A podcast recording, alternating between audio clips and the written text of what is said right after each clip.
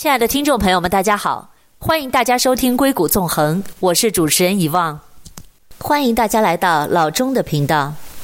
最近中国的新冠病毒疫情牵动了所有人的心。今天我们非常荣幸地邀请到了上海美国和睦家医院急诊科主任、急诊医生李晓光医生来到我们的栏目。李医生是上海和睦家医院 Code Blue 委员会的主席，是美国急诊医师协会会员。他曾任国际急诊医学文献审评组的专家。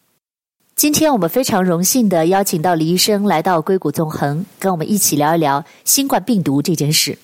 主持人好，各位听众好，我是李晓光。李医生您好，欢迎来到硅谷纵横。那今天呢，我们要一起聊一聊关于中国的新冠病毒这一起在二零二零年震动了全世界的公共卫生事件。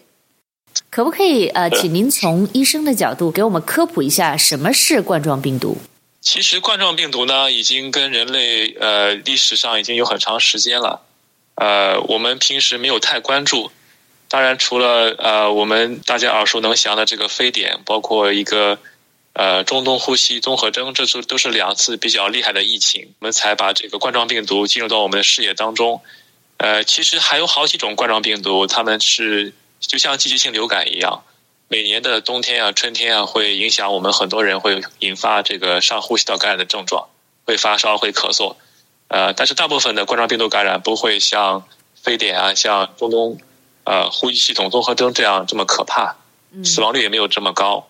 呃，就像一个普通感冒一样，几天症状之后之后就消失了，所以我们也没有担心，也不会做特别的防护。直到二零二零一九年这个新冠状病毒出来之后，我们才会特别的这个关注这个冠状病毒，因为它是一个全新的病毒，之前呢从来没有过在人类的呃这个之间发生流传，所以。它一旦出现的话，人都是没有任何的抵抗力的。所以为什么可以解释它是非常容易传染？就是因为呃没有人有任何的抵抗力，所以理论上讲的话，所有人都会被传染。比如说我们讲新冠和普通的冠状病毒，嗯、那他们的症状是不是都是类似的？嗯、或者他们的症状有哪些呢？呃，我们在评价冠状病毒，当然除了一些病毒具体的一些分型之外，我们很重要一点就是看它的这个。呃，毒力，所谓毒力就是它会引起，呃，第一是引起多少人生病，第二就是会引起多少人是重症的，也就是说我们最担心的这个死亡率的问题。那我们相对这个非典啊，相对这个 MERS 这个新型冠状病毒，它的呃毒力呢并没有那么强。从我们已经获得的数据来看的话，它的死亡率都是低于非典啊、和这个中东呼吸系统综合征的。那相对来说，大家可以有个基本的概念啊，非典的这个死亡率大概是百分之十左右，那呃中东呼吸系统综合征的死亡率还要高一些，百分之三十左右。那目前这个新型冠状病毒的死亡率，我们已有的数据来看的话，只有百分之二啊。但是因为数据每天都在变化，所以我们还没有一个最为官方的最终的数据。但是从目前数据来掌握来看，它是的死亡率是大大低于呃 MERS 和 SARS 的这个死亡率的。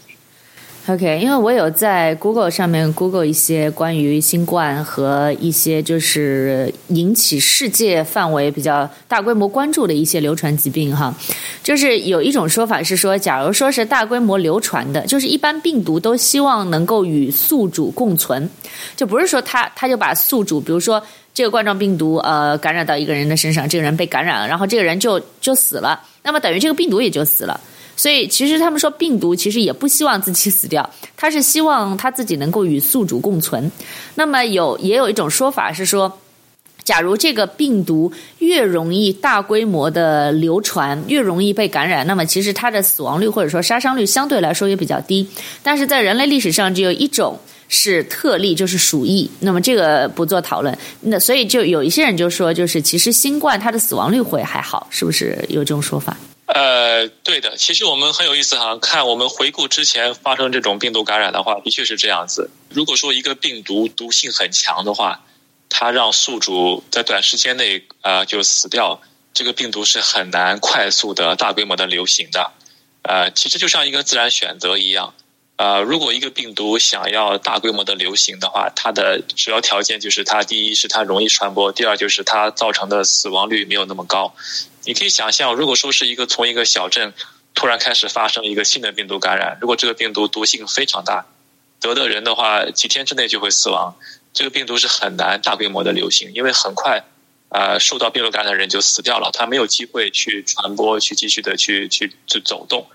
呃，相看相对看，我们今天的这个新型冠状病毒，就是它的这个呃毒力就没有那么大，所以很多人得了这个新型冠状病毒，它的症状是不明显的。啊、我们叫隐匿性感染，它的症状就跟普通感冒差不多。那所以这部分人呢，他就是成为带毒者。他还可以继续走动，他还没有病得那么严重，一定要去医院看病啊，一定要住在重症监护病房。他还可以去啊、走亲访友啊，去坐火车、啊、坐飞机到处乱跑。他就成为一个非常危险的一个一个传一个携带者，来大量的传播这个病。所以这个就是我们今年所遇到的一个特别困难的情况。很多人并不知道自己得病了，所以他还在到处的旅行，所以让我们的这个这个呃疾病的这个防控啊任务变得特别的呃困难。因为它不像零三年的 SARS，因为 SARS 的时候，大部分人得了之后非常的重，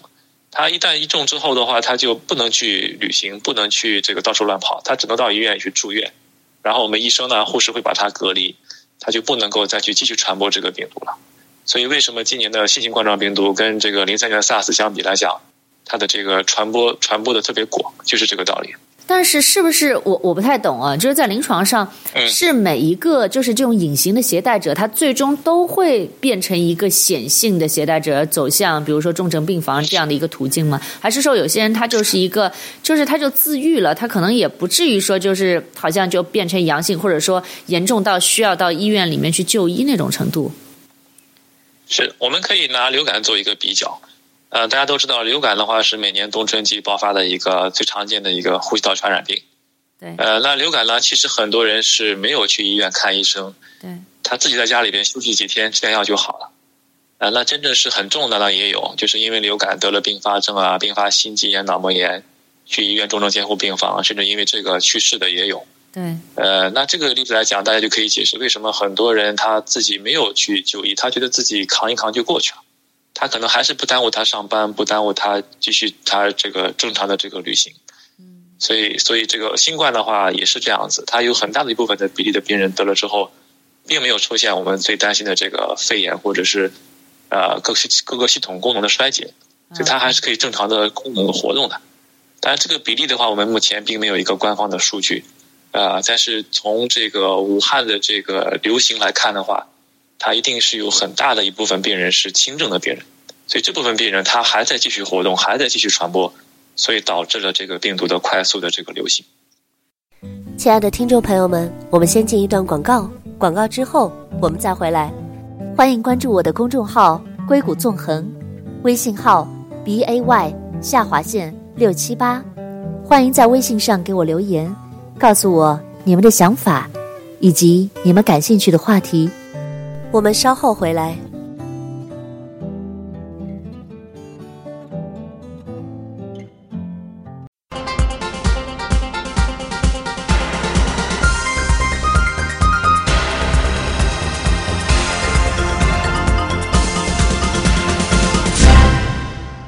欢迎回到硅谷纵横，我是主持人遗忘董。那在今天的栏目当中，我们非常荣幸的邀请到了来自上海和睦家医院急诊科的主治医生李晓光医生来到我们的栏目，跟我们一起聊一聊最近引发了全世界关注的新冠病毒这件事。呃，现在国内其实武汉还是处于封城的状态，对吧？对，呃，武汉从二零一九年、二零二零年一月二十三号封城到现在，其实也不过。差不多两个礼拜的时间吧。嗯啊、呃，其实不光是武汉，武汉的其呃湖北的其他的一些一些城市，基本上也是一个封城状态。这个在疾病早期的话，如果说我们没有什么特效的这个啊、呃、治疗药物，特别是没有一个特别有效的疫苗可以使用的时候，隔离是我们目前来说最有效的办法。啊、呃，但是呢，从国际上一些主流的呃流行病学专家来看的话，我们其实已经。有些错过了最佳的这个隔离的这个时间，啊，那现在再考虑呃隔离的话，其实已经非常啊困难的，像二零零三年 SARS 那样能够消灭这个病毒。我是说短期之内消灭这个病毒，几个礼拜或者几个月内让这个病毒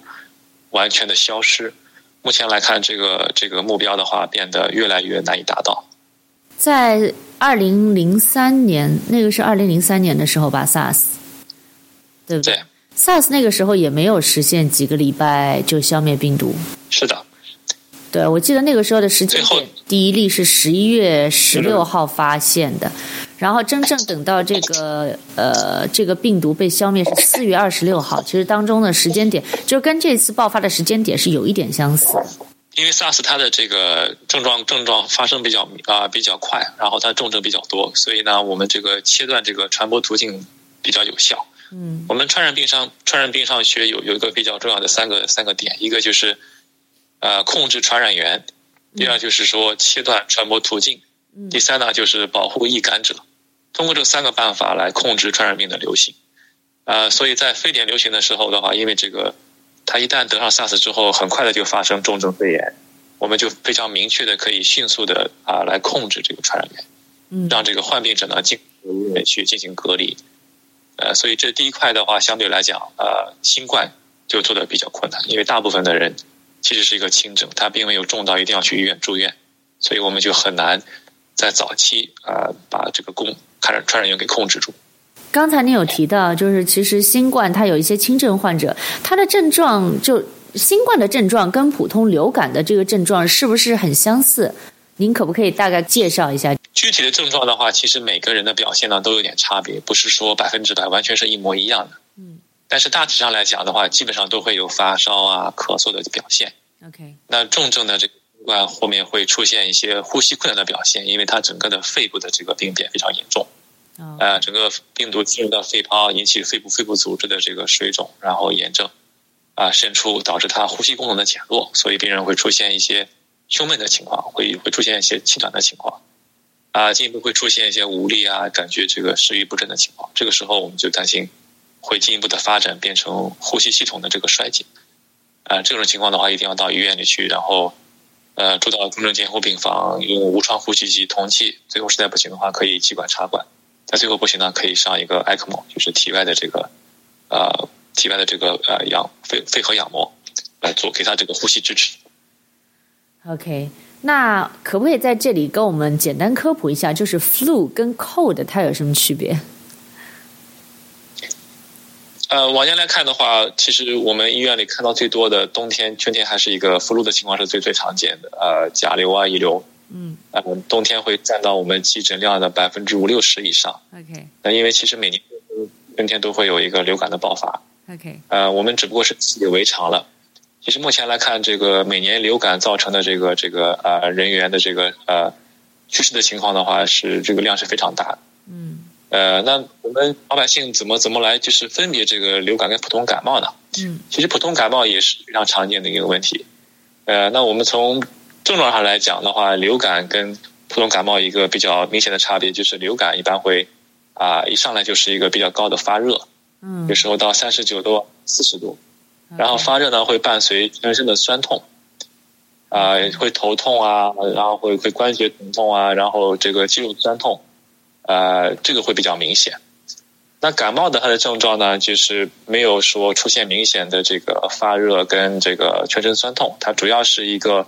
呼吸道系统的卡沙症状，比如说打喷嚏啊、流鼻涕啊、喉咙痛啊、咳嗽。嗯。呃，当然，两个疾病中间会有一些重叠，并不是说是从症状上可以完全鉴别开来的。呃，因为每个人的免疫系统都不太一样，对于这个。啊、呃，病毒的这个反应应答也不是非常啊、呃、一模一样的，所以我们到了医院呢，我们如果说不是很确定，我们医生会帮你做一个流感抗原的快速筛查，就是拿一个呃棉棒在鼻子里边取一些鼻涕来做一个流感的抗原筛查。如果如果说抗原筛查阳性的话，我们就可以判断是甲流还是乙流。那这个抗原筛查大概大要花多长时间？就是。一般的医院，我们在二十到三十分钟之内就可以出来结果，哦、所以速度还是蛮快。哦，那很快。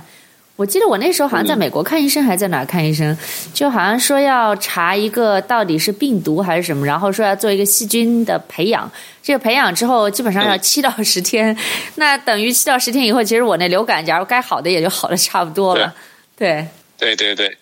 对。我们在呃。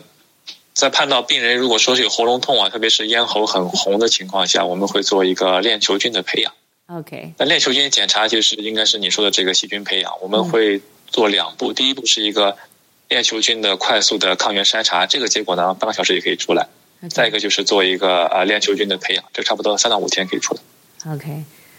那么，其实我现在听下来，关于流感跟呃 flu 跟 cold，然后再包括现在的这个新冠，其实对于轻症的新冠患者来说，很难区分他到底得的到底是流感，或者说是还是新冠。可能有一个比较大的区别是，他是不是有发烧，对不对？这可能是一个症状。呃，我们发现其实很多新冠的患者在早期发烧也不是很明显。OK。呃，所以这就更加。增加了我们在早期可以鉴别筛查，呃，新冠患者的这个难度。李医生，您刚才有提到，就是对于控制病毒来说，有三件事情要做得很好。那第一件事情就是控制传染源，对不对？控制传染源，把把这个患病的人啊、呃、隔离起来。嗯哼，那能不能来跟我们一起梳理一下，就是本次国内爆发的新冠病毒的进程的时间点呢？我们应该大大家都从这个各个呃呃新闻媒体啊，包括社交社交媒体渠道获得了一些信息。嗯，呃，就是我们因为医护人员，我们会比较关注。嗯，呃，从去年就是八月底的时候，我们已经看到，但是很快呢，这个官方就出来这个辟谣说，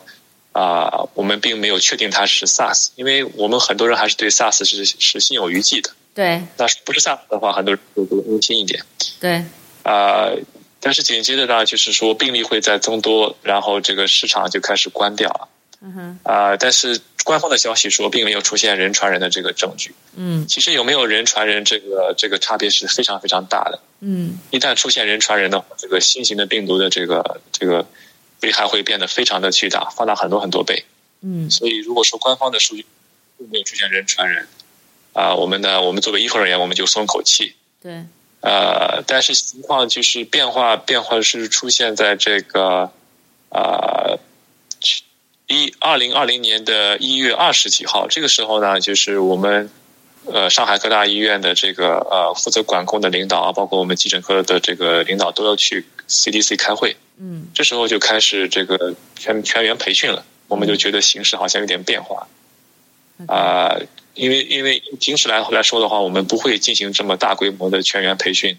除非是出现重大的疫情。对。那我们可能觉得可能疫情变化了。当时在上海还并没有出现确诊病例。嗯。我们其实还有一些乐观的，这个疫情不会说那么快的爆发。嗯。从这个政府的这个这个动员来看的话，我们都感觉这个疫情不是那么简单。嗯。啊、所以从二十号开始培训，很快到二十三号，武汉封城。啊，然后上海第一例的病例开始爆出来，同时这个全国各地的病例开始爆出来。啊，其实当时我们看到，我们觉得奇怪的问题就是在二十号之前是从泰国爆出了第一例，所以当时我们就有人啊提出疑问：为什么泰国都有了病例了，我们在武汉之外的这个省份还没有出现病例？其实呢，因为我们并没有对，并没有去严格的去检查。对。但是很快数据就上来的时候，病例其实并不是没有，而且很多。亲爱的听众朋友们，我们先进一段广告，广告之后我们再回来。欢迎关注我的公众号“硅谷纵横”，微信号 b a y 下划线六七八。欢迎在微信上给我留言，告诉我你们的想法，以及你们感兴趣的话题。我们稍后回来。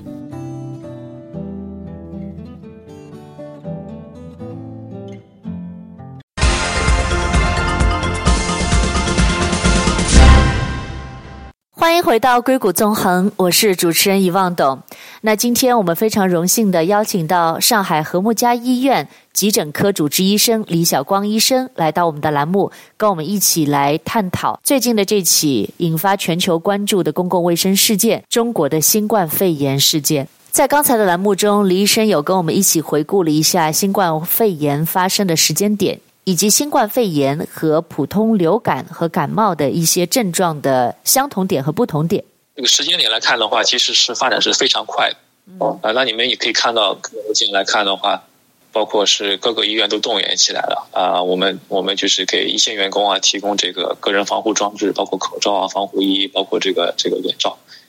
呃，那还有一个很重要的问题，就是在在湖北在疫区当地的这个啊、呃、这个呃医疗医疗系统其实不堪重负。嗯，因为平时的话，在这个就是一个传染病，就是包括流感啊这个呼吸道传染病的高发季节，本身这个当地医院已经是在一个高高这个速度的流这个这个运转，所以一下子突然来了一个新冠，等于说又多了好多好多病人。加上有一些是这种恐慌的病人，自己没有病要去看病了，啊，包括早期我们的对早期的医护人员并没有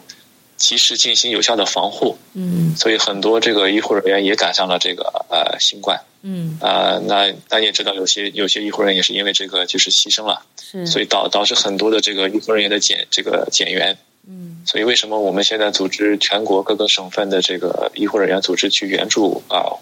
湖北援助这个武汉？嗯，确实是因为当地的这个这个医护医护人员已经是不堪重负，加上生病的，加上这个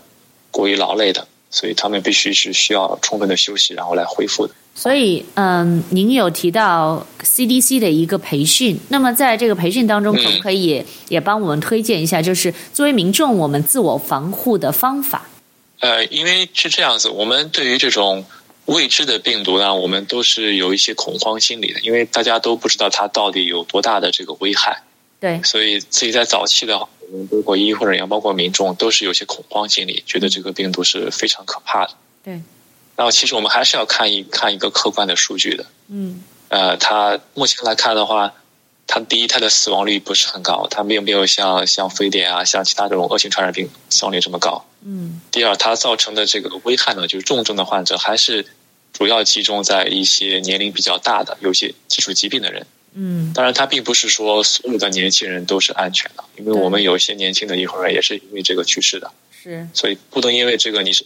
就掉以轻心，你就不进行够自我防护，还是要做好防护的。嗯，因为在生命面前，人人平等，没有人说我就是年轻，我就不会死亡，我就不会说得重症。所以这个问题是是目前来说，我们所有的医护人员都要都要都要重视的。嗯，那对于普通民众来讲，风险就会非常的低，特别是你在家里边，你在这个啊出去在人少的公园去散步啊，去跑步啊，其实这个我们认为你并没有什么多少风险会传染得到这个病毒。嗯，啊，当然目前来说，我们包括上海也好，包括整个国内来好，都是这个这个进行这个不建议大家减少减少大家外出。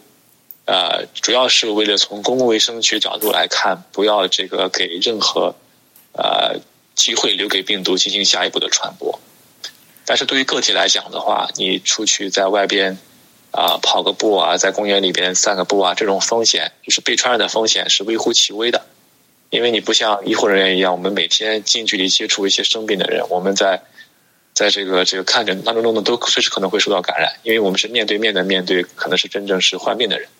但是普通民众来讲的话，这个风险会很低，特别是像在一些并没有特别大规模爆发的一些城市跟地区的，这个风险就更加的低。呃，那我们还是说要尽量做好防护。这个防护并不是说仅仅针对于这次的新冠的这个新的病毒感染。嗯，我们建议大家养养成一些良好的习惯，然后来从总体上降低一些各类各种各样的传染病的得病的风险。因为其实每年来冬天来说，不光是新，不光是今年的新冠，我们每年都会有很多因为呃流感啊，这个因为这个这个啊各种各样的病毒啊，包括什么腺病毒啊、副流感病毒啊，有很多很多传染病在流行。那我们怎么样做一个一个标准的一个一个方方方法来保护好自己呢？啊，所以总体来讲，第一点就是说你要注意啊洗手。我们，因为我们现在看起来，我们这个不不仅仅是呃非医护人员，我们医护人员也在犯很多错误。嗯，包括这个 N 九五口罩，很多人觉得戴上 N 九五口罩就非常的保护好自己了，但是很可惜，因为很多人戴着 N 九五口罩并不舒服，他会拿到这个手去抓这个口罩，抓上来抓下去。你想，你的手上是抓到这个口罩的外面之后，有可能会感传染到病毒。然后口罩摘下来之后，你又去手去抓鼻子、抓嘴巴，嗯，这就特别容易把这个病毒带到嘴巴里跟手上去。嗯，所以我们第一点建议就是说，其实并不是所有人都需要戴 N95 口罩。嗯，呃，你就是担心的这种外科口罩是 OK 的。嗯，呃，在普通的场所。嗯，那很重要一点就是你不要手不要去到处去乱摸乱碰。嗯，特别是不要去碰自己的脸、面部啊、自己的鼻子啊、自己的眼睛啊、自己的嘴巴，这是一个非常危险的这个习惯。因为你人，我们发现这个人的手上是有很多很多病毒跟细菌的。嗯，呃，你如果碰碰自己的嘴巴跟鼻子的话，很容易传播很多疾病，就不光不光光是新冠。所以这是一个很，这是一个很重要一点，就是要勤洗手。然后在外边的时候的话，尽量不要用手去碰自己的面部的这些器官。OK，呃，这是第一点。那就那第二点的话，就是呃，我们说，如果说你当然这段时间的话，是我们尽量避免。去一些呃人群聚集的地方，嗯，如果你要去的话，是最好戴一个外科口罩。在冬春季传染病高发的季节，戴口罩是有帮助的，是能够明确的降低你被流感病毒或其他一些呼吸道病毒传染的这种风险。嗯，啊、呃，那至于说其他的一些物品的消毒的话，包括你我们现在经常呃离不开的这个手机，也是也是一个啊、呃、传染的一个途径。比如说，你这个你你这个手刚刚碰到了一个门把手，就抓手机，然后呢，你过过一会儿之后洗了手了，然后再抓手机，对，所以你手还是脏的。对，有的手机其实并并并没有做一个消毒工作，所以手机来上手机来说的话，也是一个很重要的一个一个传染来源。我们可以可以类比一下，我们医护人员用的这个听诊器，嗯，听诊器上的这个头上其实就很容易传播一些疾病。因为我听完一个患者，又听另另一个患者，如果中间不消毒的话，就会把第一个患者的病菌带到下一位患者上去。所以为什么我们说我们要做好的消毒工作呢？就是把这个传播途径截断。嗯，因为你在这个外边活动的时候的话，你是很难不不就是不会保证碰不到生病的人的，所以你就是要把这个传播途径切断。呃，所以所以说我们我们在日常生活当中的话，我们我们是很难。做好第一点，就是你你很难说保证不会碰到一些得病的人。那第二点说切断传播途径，就是我刚才说的，包括洗手也好，包括消毒这个这个人手机也好，就是传播各种各样的可能会到你身体上的这种这种病毒的机会。嗯。第三点说，我们说保护这个你感觉保护你自己吧。嗯。呃，我们发现我们发现这个生病的情况呢，跟你自己的免疫系统也是很很有相关性的。你自己如果免疫系统工作好的话，你就不太容易去得一些病。啊，当然，这次新冠是特别，因为它是一个全新的病毒，没有人有抵抗力的。嗯，那我们说一些，呃，已经有一些一些跟我们啊这个人这个人类共生的病毒很多很多年的这个病毒的话，它都是挑一些免疫系统差的人去攻击它，才有才有成功。如果免疫系统免疫系统工作好的话，你是不太容易被攻击，不太容易生病的。所以我们说，怎么样能够保证好自己的免疫系统更更有效的工作？啊，大家应该都知道，多多喝水啊，多休息啊，不要熬夜啊，吃些新鲜水果，能保证自己的免疫系统正常的工作，你就不太容易不太容易生病。那如果万一你生病的时候的话，你也要注意不要把这个啊病毒传给家人。那我们就建议你，还是要戴着口罩啊，然后啊注意这个打喷嚏、咳嗽的时候呢，如果说你没有纸巾的话，一定要用这个胳膊肘啊挡一下，就不要把这个身体里面的病病菌传到外边去。这些其实都是一个。非常重要的这个这个手段，那其实我们现在很多人并没有很好的去去去遵守这些规则。我还是看到很多人在外面突然吐吐一口痰，突然打个喷嚏，完全没有任何的这个阻挡。所以这次的疫情不光光是对我们医护人员，对整个这个民众都是一个一个非常深刻的一课。因为这个这个疫情对我们来说，目前来看影响太大了，不是说一个单纯的健康问题，它影响了我们整个的生活质量，影响了我们整个经济的发展。所以我们都要好好的反思一下，我们是确实是可以做得更好。再次谢谢李医生来到硅谷纵横，跟我们科普了很多关于新冠肺炎以及季节性流感感冒的知识，也告诉了我们该如何正确的佩戴口罩以及勤洗手，其实是非常重要的。再次谢谢李医生来到我们的栏目。谢谢主持人，也谢谢各位听众朋友们。欢迎大家关注我的公众号。硅谷纵横，微信号 b a y 下划线六七八，欢迎大家在微信上给我留言，告诉我你们对节目的看法，以及你们感兴趣的话题。感谢大家收听硅谷纵横，我是以望，我们下次再见。